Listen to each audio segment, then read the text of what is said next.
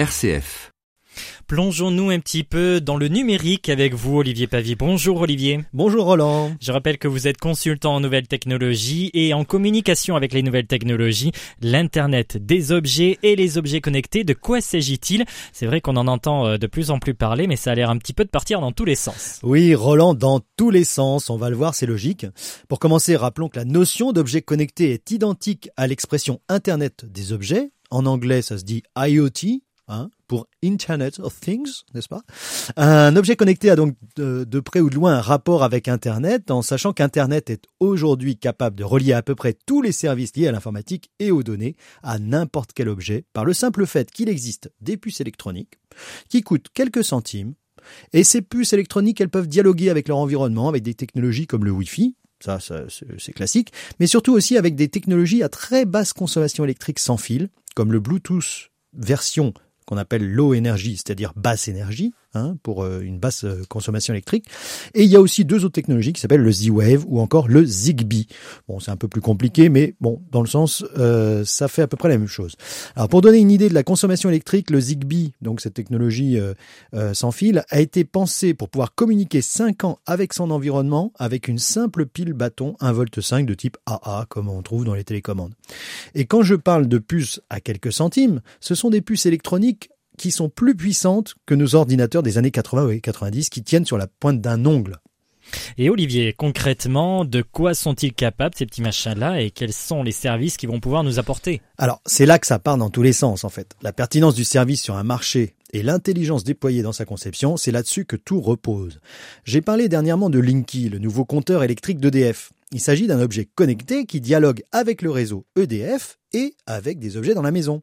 Aujourd'hui, avec un écran qui permet de visualiser la consommation électrique instantanée, hein, Linky va dialoguer avec ça, et puis ça peut être aussi le pilotage des radiateurs de la maison en fonction d'un besoin en température dans certaines pièces.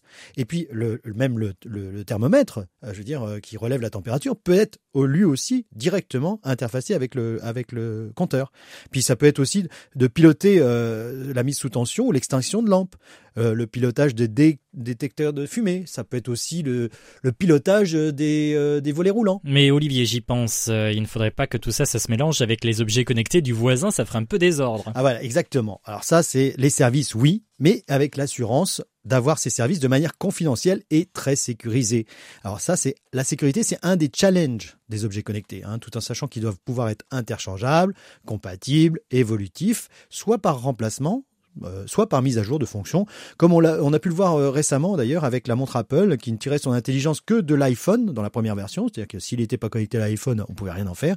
Et puis aujourd'hui, il est capable, simplement avec une mise à jour de ce qu'on appelle le firmware, son petit logiciel intégré, euh, de pouvoir contenir des vrais programmes à l'intérieur. Voilà sans, sans avoir besoin de, de, remplacer la machine. Bon, c'est un monde très complexe tout de même. Hein euh, oui, c'est extrêmement complexe sur un plan technique, mais ça doit rester extrêmement simple pour l'utilisateur. Et c'est toujours ce paradoxe qui a été celui de l'informatique, euh, et avec les objets connectés, euh, ça se corse encore davantage. On a parlé de services dans la maison, il y a aussi tous les services liés à la santé, pour lesquels il faut encore améliorer la manière de transmettre des informations très confidentielles. J'avais euh, également abordé le sujet d'un bracelet connecté qui mesure l'activité physique et des paramètres vitaux pour le compte d'une assurance santé. Imaginez que le bracelet remonte des informations nominatives sur des paramètres vitaux et que ceux-ci soient défectueux bah, il y a deux moyens de voir la suite des événements. Soit cela permet d'hospitaliser la personne à un moment qui est encore très précoce dans le diagnostic, soit ça donne une information à l'assurance santé de faire attention à cette personne sur un plan financier, les risques ayant augmenté, le prix de l'assurance a augmenté en conséquence. Et ne peut-on pas appeler ceci des dérapages sur le plan éthique? Alors oui, l'un des autres challenges des objets connectés, et notamment dans la santé, c'est d'utiliser les informations à bon escient. Avec des informations rendues anonymes, remontées par des centaines de milliers d'appareils conçus de manière intelligente, on peut travailler sur la amélioration de la santé publique sans problème éthique. Il s'agit alors d'un objet connecté à vocation positive. Si le but est d'adapter les prix des contrats, tout comme il y a des bonus et des malus en matière de conduite automobile, on est dans un autre monde qui n'est pas humaniste puisqu'il ne tient pas compte de la notion d'égalité en droit, notamment dans la naissance, euh, et on n'est pas tous euh, avec la même santé. Pour finir, Olivier, il nous reste un tout petit instant. J'aimerais que vous nous donniez quelques exemples d'un impact positif sur l'humanité avec ces objets connectés. Alors oui, alors les équipements qui vont permettre d'arroser très précisément les plantes en fonction du degré hygrométrique du sol et de l'air vont économiser de l'eau. Les drones qui vont être capables de planter des millions ou des milliards d'arbres, euh, ce qui va permettent peut-être de sauver la planète d'une certaine façon, les puces implantées qui vont permettre d'établir des diagnostics de santé permanents sur des personnes très fragiles pour améliorer leur euh, vie quotidienne, les compteurs électriques intelligents qui vont permettre d'économiser des centaines d'usines de production d'électricité au charbon en Chine et aux États-Unis et sur d'autres énergies fossiles partout dans le monde, tous les objets qui vont finalement avoir un but proactif et actif dans l'accomplissement de tâches utiles qui respectent l'aspect éthique et humaniste et s'insèrent dans un projet sociétal.